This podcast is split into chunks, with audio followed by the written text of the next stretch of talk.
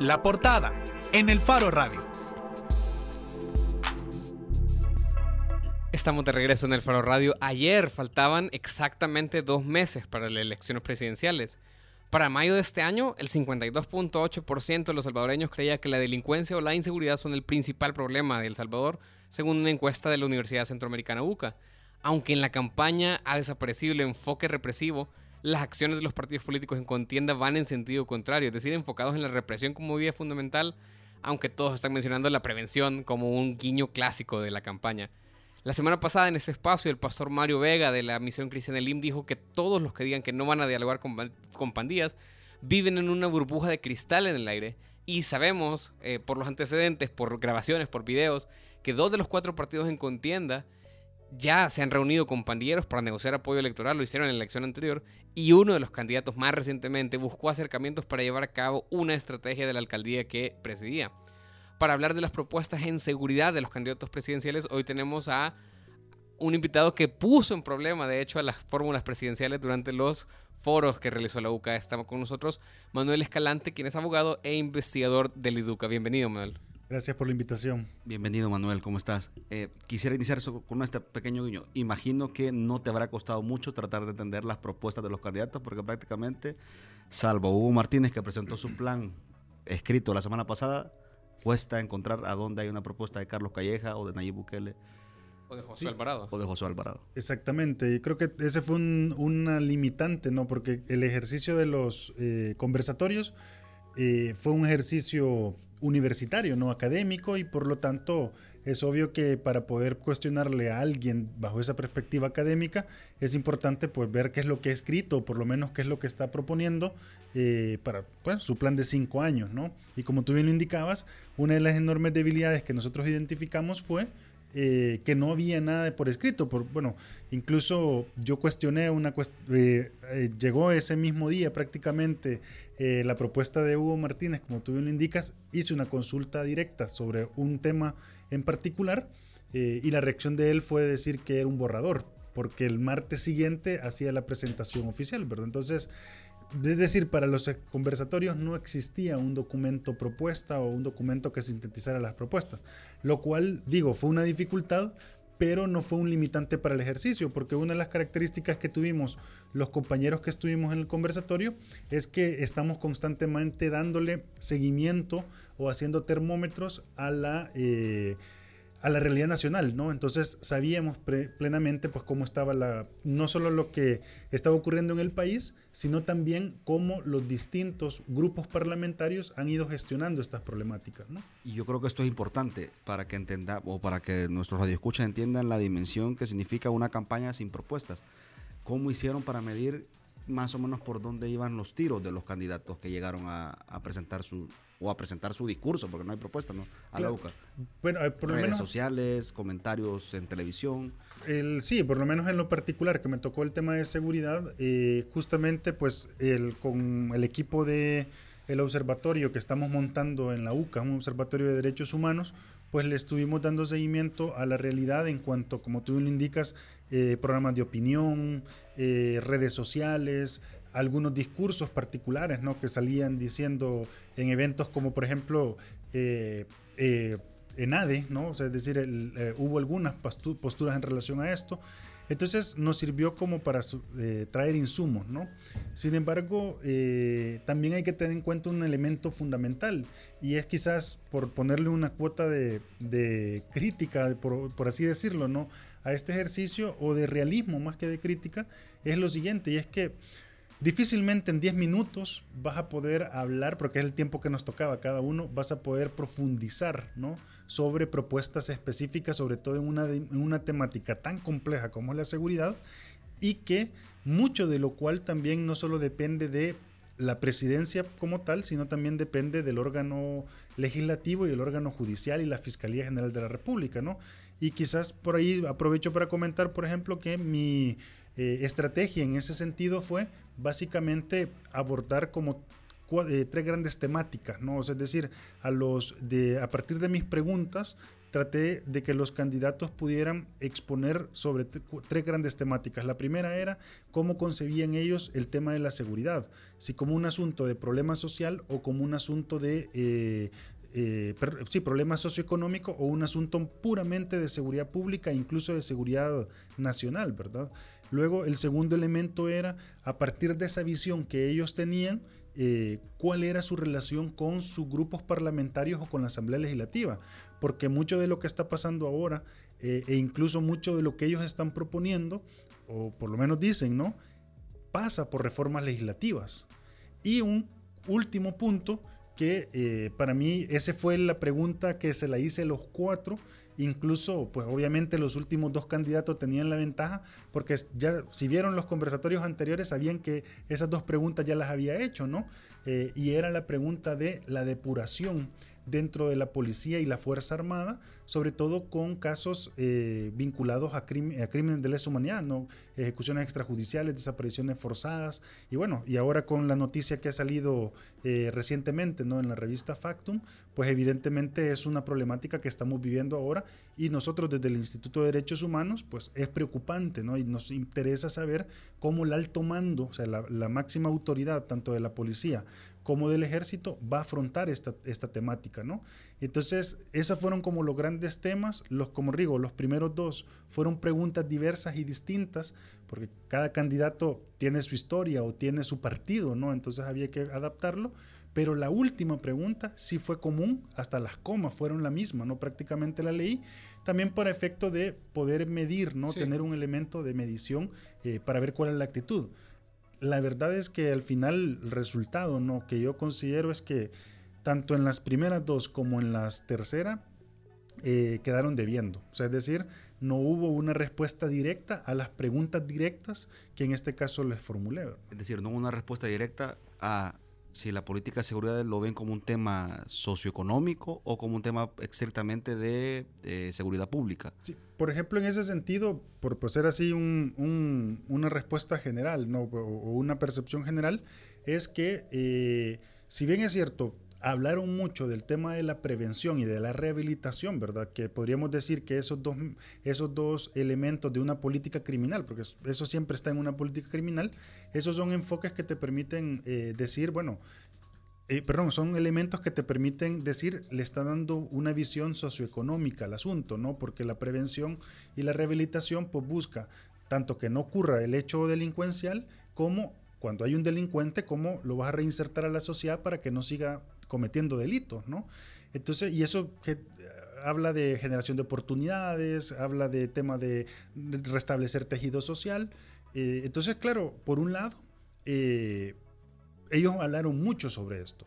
Sin embargo, cuando ya se hablaba del tema de la seguridad propiamente, o incluso cuando se exploraba la relación con la Asamblea Legislativa, se iba decantando más hacia el tema de la represión, ¿no? Que técnicamente no debería llamarse represión, sino que persecución del delito, porque incluso la palabra represión, si uno se pone, el, pone la constitución en el buscador cualquiera y, y un buscador de palabras, la palabra represión no está en la constitución, porque incluso, claro, y tiene sentido, ¿no? Estábamos en medio de una guerra y el constituyente no quería colocar esa palabra. A pesar de eso, nuestros políticos siempre hablan de ese componente y nosotros, por lo menos, eh, enfocamos las preguntas, por lo particular, enfoqué la pregunta en la relación de la Asamblea, porque, digo, por un lado, los candidatos hablan de mucha prevención y rehabilitación, sin embargo, en la Asamblea Legislativa, los partidos políticos partidos políticos que respaldan a estos candidatos o son los partidos de estos candidatos, son quienes aprobaron las medidas extraordinarias. Que es que donde está el, actual debate en la Asamblea. Se hicieron permanentes, digamos. Exactamente, y luego se han hecho permanentes. Entonces, ¿cómo es que un, cómo incluso, o sea, es decir, si las visiones son evidentemente dirigidas hacia la prevención y la, y la rehabilitación, ¿Cómo van a lograr ellos cambiar la visión de sus partidos políticos que le están apostando a la represión? Manuel, vaya, en esto que decías, yo a mí me cuesta, por ejemplo, mucho trabajo ver a diputados como el Chato Vargas votando por una política de prevención, digamos, y, hay un sector de arena, por no decir, oh, Guillermo Gallegos en Gana, que es, eh, digamos, un, partidario de la pena de muerte como, como solución Cuando decís esto, ¿crees que todos los candidatos, todos han dicho prevención y rehabilitación, todos, los cuatro, digamos? ¿Crees que están convencidos de la necesidad de realizar un cambio en el modelo o solo responde a discurso y a una medición de qué es lo que quiere oír la gente? Claro, ahí lo que no tengo elementos fácticos, podría decir, ¿no? Para poder decir una u otra, pero porque muchas veces, como lo hemos dicho, ellos, los partidos políticos o los candidatos en este caso, no son suficientemente claros y no dan suficientes elementos o compromisos evidentes de, para saber si van a cumplir o no van a cumplir, por lo menos en esta etapa de la, de la campaña. Pero como se dice usualmente, ¿no? ante la poca transparencia de las instituciones públicas o de nuestros gobernantes, al pueblo le surge el derecho a especular, ¿no? Es decir, mientras ellos no sean claros que son los que están obligados a ser transparentes, uno pues puede ver la realidad y sacar sus conclusiones. Y ante tu pregunta directa, yo la impresión que tengo es que este discurso es más un recurso discursivo para ganar adeptos y para mostrarse como, eh, digamos así, dialogantes frente a una problemática en la cual sus partidos políticos, porque han estado prácticamente los tres eh, de, los, de los diputados. ¿no? Bueno, hay que decir que Vamos no tiene eh, grupo parlamentario exactamente, pero al menos esos tres partidos políticos tienen personajes uno por uno, ¿no? Tú mencionaste dos directamente, el diputado Vargas, ¿no? Eh, por el lado de Arena, o el diputado Gallegos por el lado de Gana, pero también aparece ahí el diputado Ruiz por el lado del FMLN, ¿no? Que son personajes que están dentro eh, de la Comisión de Seguridad o, vinculados a esto, que tienen un discurso eminentemente represivo, ¿no? E incluso con el tema de la... Eh, el, eh, la contribución especial, ¿no? lo del 5%, eh, que teóricamente estaba, iba a ser destinado para que el 70% de ese dinero, y eso era una idea que tenía el Consejo Nacional de Seguridad Ciudadana, el 70% se destinara hacia la prevención y la rehabilitación. Pero ha sido decisiones de la Asamblea Legislativa destinar casi el 80% hacia la represión entendiéndose como bonos a los, a los policías. Vamos a ver, porque también, eh, hablando justamente del tema del financiamiento, que ha sido un debate, yo lo decíamos al inicio del programa, absurdo entre a quién se le ocurrió primero en, en, las últimas horas en la campaña. Pero vaya, este recurso de financiamiento de financiación es responde a un plan en concreto, que es el plan del Salvador Seguro. Que si nos vamos, hay que tener un poquito de memoria, si nos vamos hace cuatro años, hace, hace cuatro o cinco años, era como un plan que se vendía un plan de país consensuado entre diferentes sectores, así nos lo decían, para que durara no cinco años, sino que para que fuera una hoja de ruta para, digamos, pacificar El Salvador o para que, El Salvador en realidad mejorara sus niveles de seguridad en un periodo largo de tiempo. Ahora mismo nadie, ni siquiera el FMLN, está hablando de continuar el plan del Salvador Seguro. ¿Debería continuarse el plan o hacen bien los candidatos en ignorarlo? por lo menos eh, nosotros que estamos en el, bueno, como Educa, ¿no? Que estuvimos apoyando en la parte inicial de la formulación del plan y luego también en la actualidad somos parte del Consejo Nacional de Seguridad Ciudadana, ¿no? Y tenemos ahí un rol, tratamos de tener un rol activo.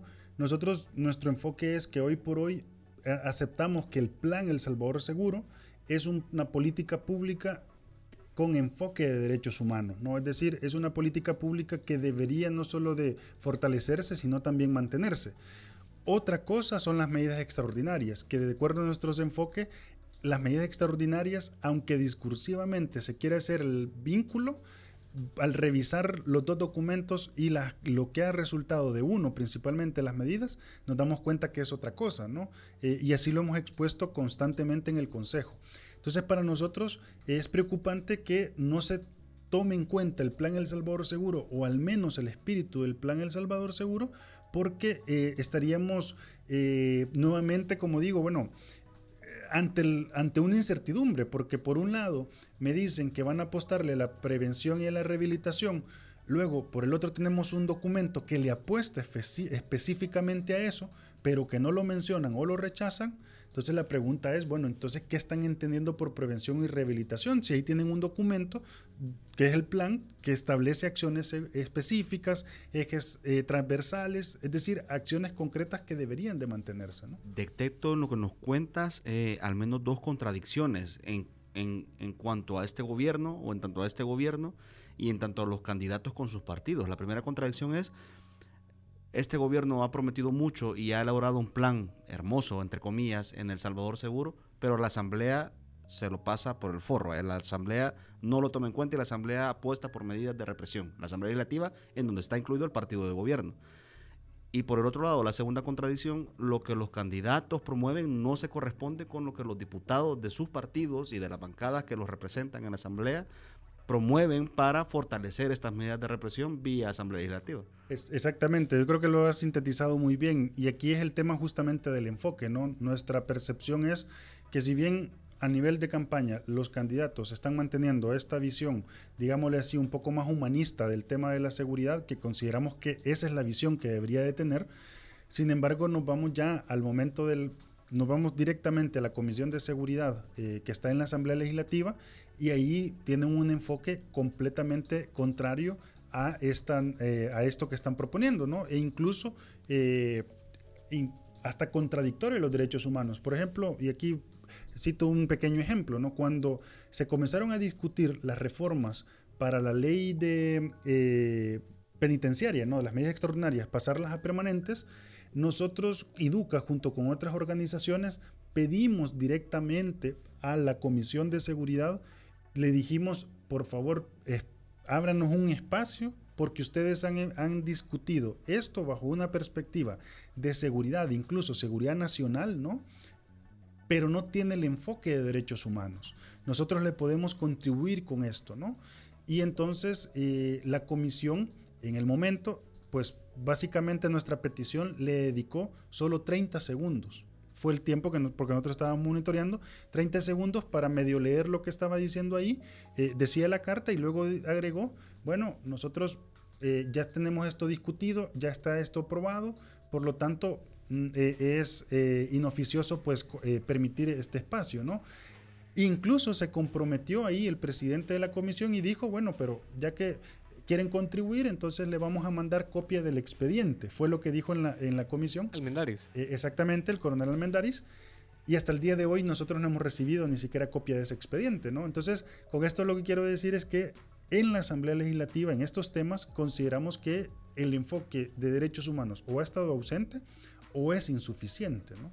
Manuel, y a propósito de lo que hablábamos también de este reportaje que publica Factum y de, la situación de que, además no es la primera cosa que tenemos de eh, efectivos militares eh, incurriendo en violaciones de derechos humanos. ¿De verdad se puede hablar de un cambio en el modelo de seguridad sin, sin evaluar las cifras de militarización? Es decir, para 2017 el número de efectivos militares en labores de seguridad ya era el más alto desde los acuerdos de paz. Claro, ¿no? Y, además hay otro elemento que usualmente se pierde de, vista, ¿no? Y es que los militares, digamos así, se cuartelaron el 16 de enero del 92, es decir, cuando se firman los acuerdos de paz, pero los militares surgen eh, a realizar labores de apoyo a la seguridad ciudadana en julio del 93. Es la primera vez que salen a apoyar a la policía. O sea, que es decir, solo pasaron un año en el cuartel y luego desde el 93 a la fecha siempre ha estado en, en el terreno. ¿Cuál es la diferencia? Que sin duda en los gobiernos anteriores el número de militares había sido menor y la mayoría daba apoyo en la zona rural.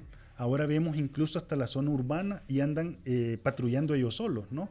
Entonces, eh, sin duda, el componente este... Y el pico, perdón, sucedió en 2009 con Mauricio Funes. Exactamente, ¿no? Que es con este, con este bueno, podemos decir, con este partido, ¿no? Que, está actualmente en el gobierno.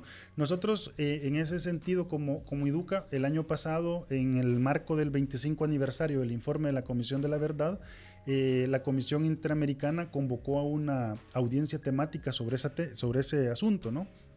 Y nosotros participamos y le presentamos a la Comisión Interamericana un informe de la situación de las recomendaciones de la Comisión de la Verdad. Yo te lo resumo de la siguiente manera y es, es verdad que los militares pasaron a un segundo plano en cuanto a actores políticos, es decir, los la, eh, la clase militar, digamos, no tiene un rol dentro de la política público o evidente pero sigue teniendo una enorme participación en los asuntos estratégicos de este país, incluido la seguridad pública.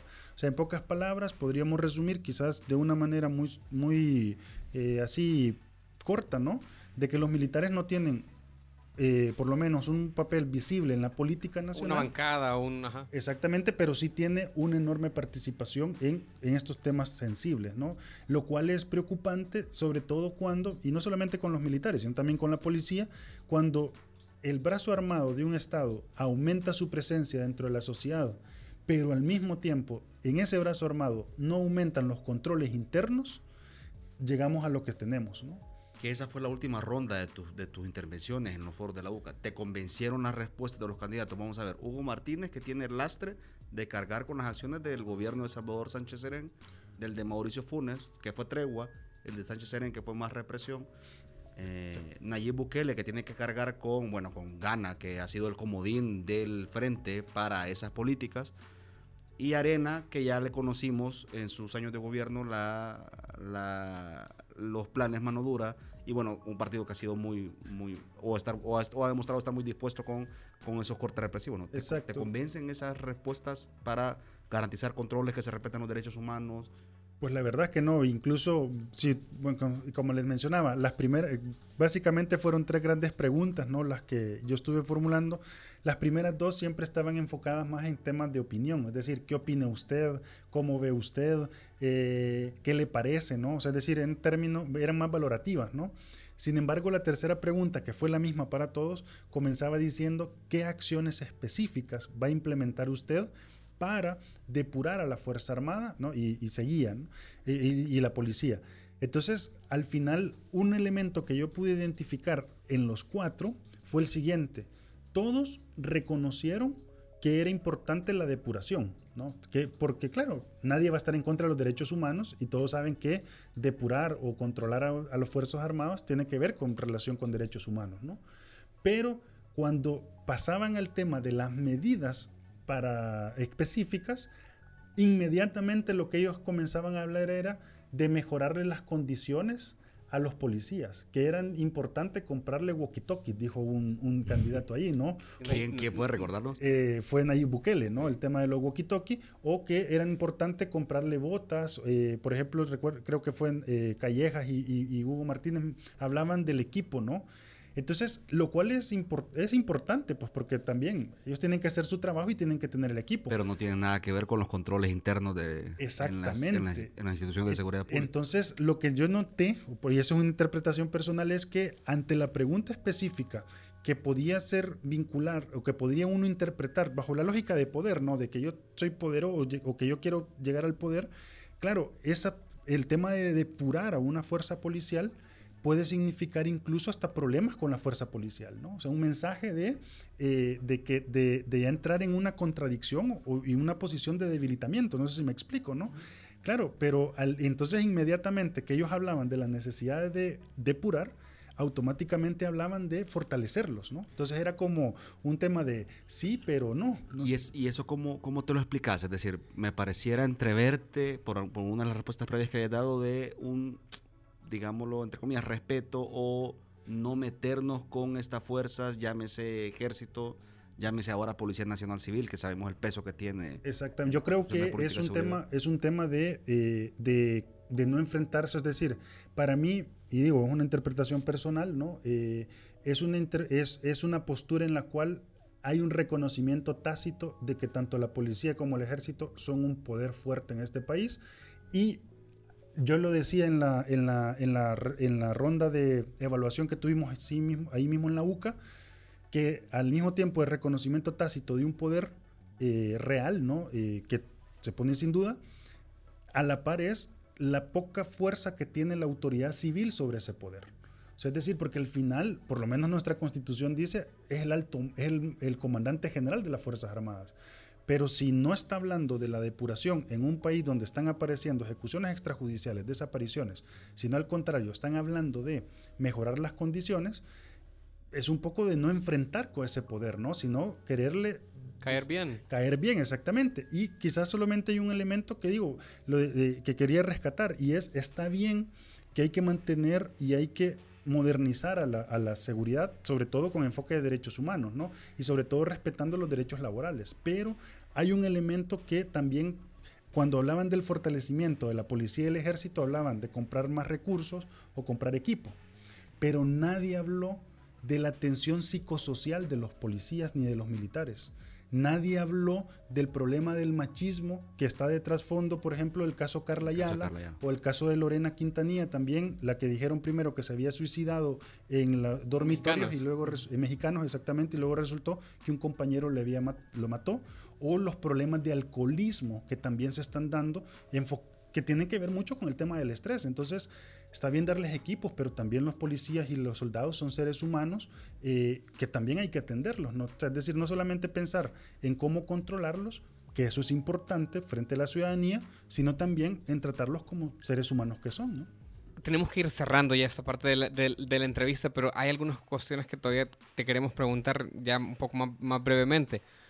Uno, ningún candidato, así como no se quieren enfrentar, eh, ya lo decíamos antes, al, al, digamos, el poder que representa la policía y, el ejército, tampoco no se quieren enfrentar al, tema del diálogo con pandillas. Es decir, los, eh, hay dos candidatos presidenciales que ya han expresado en, manifestaciones públicas, de nuevo, no tenemos propuestas, pero por sus opiniones, tanto Félix Ulla como Carmen Aida Lazo han abierto un poco la puerta al tema de dialogar con pandillas. Sin embargo, los, los, los, los jefes, digamos, de esas fórmulas han salido al paso y decir, no vea. Y, luego Hugo Martínez dijo acá la semana pasada que, no, que, estaba completamente en contra de eh, cualquier posibilidad de diálogo.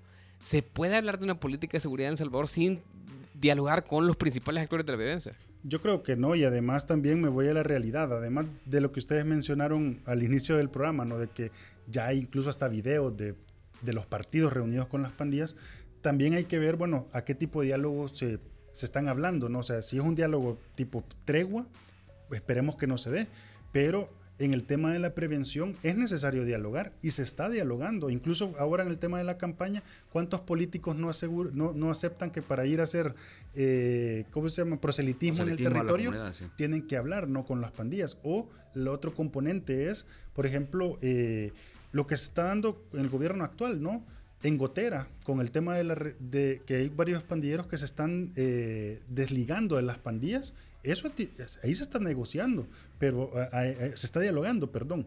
Pero hay otro componente que usualmente se pierde y es el uso del testigo criteriado por parte de la fiscalía. O sea, muchos de los casos vinculados a pandillas hay uso de testigo criteriado y eso se eso significa un diálogo o negociación con ese pandillero. O sea, es decir, realmente habrá que ver de qué términos de diálogo estamos hablando y los alcances, siempre y cuando se haga dentro del marco del Estado de Derecho y con una finalidad completamente lícita, creo que es válido, pero no sería válido, por ejemplo, negociar para no darles cárcel, o sea, es decir, si hay alguien que comete delito debe de, purgar su, su, pena, pero tampoco es que si está purgando la pena se le va a dar privilegios, porque tampoco es, o se le va a quitar derechos, o sea, es decir, es que el sistema en este caso, sistema penitenciario, por ejemplo, eh, funcione de acuerdo a, la, su finalidad, que es la rehabilitación, ¿no? Eh, y bueno, y quería aprovechar una oportunidad también eh, para hacer un comentario sobre el tema de los 5, el 5% de la contribución especial telefónica, ¿no? Que algunas veces entre tanta maraña se pierde la, la, perspectiva. Y es, fíjense que parece que hay tres candidatos que han, han hablado directamente, ¿no? De que van, van a desaparecer este, esta contribución. Y yo me atrevería a decir que están diciendo la verdad, pero lo están diciendo porque solo es cuestión de tiempo que esto pase. La contribución especial, la ley de la contribución especial nació solo para cinco años, de la cual solo tenemos tres años. este año estamos cumpliendo el tercero. Los siguientes dos años o sea, en dos años esto desaparece. Entonces, claro, sin necesidad. De hacerlo como, de, proponerlo. Exactamente, solo pasa el tiempo. Lo que entonces, en esencia, lo que están diciendo es que no van a renovar una ley que sabemos que va a terminar su tiempo. Entonces, estos son los mensajes ¿no? que algunas veces lanzan, eh, pero bueno, y luego entra el tema de la problemática. Por, por, ejemplo, en el IDUCA nosotros decimos hay que mejorarle las condiciones laborales a los policías, sobre todo los que trabajan bien. Hay que aumentarles el salario la contribución está sirviendo para darles el salario, pero nosotros estamos en contra que se haga a través de un bono. Debería de ser parte de su salario y debería de estar en el presupuesto, en el presupuesto porque aquí hay un elemento interesante y es que los bonos de los policías están en una contribución especial que va solo para cinco años, mientras que los bonos de los diputados están en el presupuesto todos los años. Entonces, ¿por qué le damos un bono temporal a alguien que está poniendo el pecho ¿no? Eh, el tema policial, que debería de ser lo mejor, sobre todo enfoque de derechos humanos, y por el otro lado tenemos diputados que están con una enorme crisis de representación, que ellos sí se les garantiza sus bonos todos los años. Por el invaluable trabajo de los diputados, no. Ahí, bueno, la sociedad tendrá que evaluar, ¿no? Pero es decir, yo creo que ese enfoque hace falta también reflexionarlo en función de los mensajes que se lanzan, ¿no? Una última pregunta, Donald, ya para cerrar. Eh, vaya, eh, casi que es, un, una frase recurrente que los países tienen los políticos que se merecen. Y en este caso, los electores tendrán las propuestas que ansían, ¿no? En el tema de seguridad, las encuestas lo dicen, ¿no? La mayoría de la población respalda o aplaude cuando se habla de corte represivo, de erradicar a las pandillas.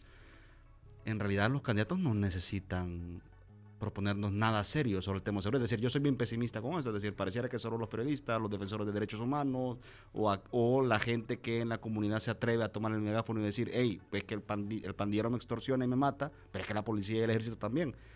Exacto. Eh, pareciera que vamos a un hoyo negro, creo yo. Es decir, la, población no, no, le interesa tener una propuesta seria de seguridad. Claro, y, y a mí eso, eso, en lo particular me preocupa porque, bueno, por ejemplo, yo me vinculo el tema de seguridad pública eh, de manera como de apoyo, ¿no? Porque el, quien está como a cargo por parte del IDUCA de esto es Arnau Baulenas, ¿no? El, también abogado. Pero, y, pero yo estoy a cargo del tema de justicia transicional, que es ver la violencia que se dio en el conflicto armado. Y esto que tú planteas es un elemento que a mí en lo particular me preocupa mucho, porque estoy viendo ese ojo negro eh, que tuvimos en los 80, lo estoy, que estoy viendo que se está dibujando nuevamente aquí, ¿no? El informe de la Comisión de la Verdad se llamaba De la locura, a la, esperanza. Eh, yo soy de la idea, y quizás soy demasiado fatalista, que ahorita estamos como de la locura a la locura, ¿no? Una nueva locura. Y entonces, por eso es que fue un elemento central para mí y hacerlo los cuatro, porque al final, quieras o no, tuve la oportunidad de consultarle a quien va a ser presidente de la República el próximo año, ¿no? No sabemos quién va a ser, pero el presidente tuvo, ya sabe que por lo menos desde los defensores de derechos humanos, el tema del control interno de los eh, cuerpos de seguridad es un asunto que preocupa, sobre todo porque el mismo informe de la Comisión de la Verdad lo dijo, o sea, es decir, prácticamente en la parte conclusiva el informe terminó diciendo, nada de esto hubiera ocurrido si hubieran funcionado los controles internos y el sistema judicial. Eh, entonces, claro, hasta qué punto están funcionando estos temas ahora nuevamente. El mito del eterno retorno. Bien, eh, bueno, eh, se nos acabó el tiempo para esta entrevista. Muchísimas gracias. Estamos hablando con Manuel Escalante, quien es abogado y asesor e investigador del IDUCA. Gracias, Manuel. Muchas gracias, y buenas tardes. hacemos una pausa en el Faro Radio, ya regresamos.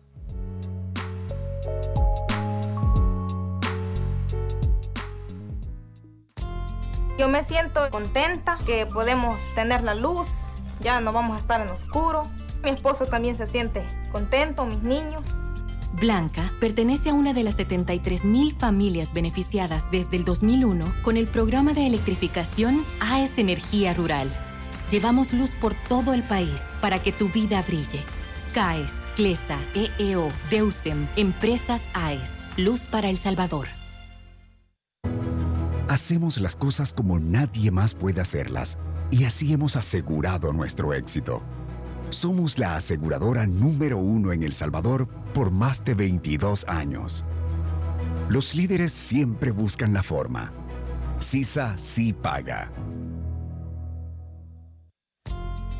Yo digo que AES, esta oportunidad que me brindó a mí, se la debe de brindar a muchas mujeres más porque están creando profesionales de alto nivel. Morena es una de las más de 300 mujeres beneficiadas con el programa AES Mujer, que desde 2013 les ha brindado formación técnica para la inclusión laboral. Llevamos luz por todo el país para que tu vida brille. CAES, CLESA, EEO, DEUSEM, Empresas AES, Luz para El Salvador. Hacemos las cosas como nadie más puede hacerlas y así hemos asegurado nuestro éxito. Somos la aseguradora número uno en El Salvador por más de 22 años. Los líderes siempre buscan la forma. CISA sí paga. Soy excara ciudadana porque necesitamos medios independientes que vigilen a los poderosos. Soy excavador ciudadano porque apoyo a que se destapen casos de corrupción de los funcionarios públicos. Soy excavadora ciudadana porque creo que el buen periodismo contribuye a construir mejores democracias. Desde hace 20 años, El Faro hace periodismo sin ataduras a intereses políticos ni económicos. Y necesitamos tu apoyo para seguir, para crecer, para incomodar más. Únete a la excavación ciudadana y ayúdanos a hacer más periodismo investigativo. Entra a excavación.elfaro.net. El Faro, 20 años haciendo periodismo independiente.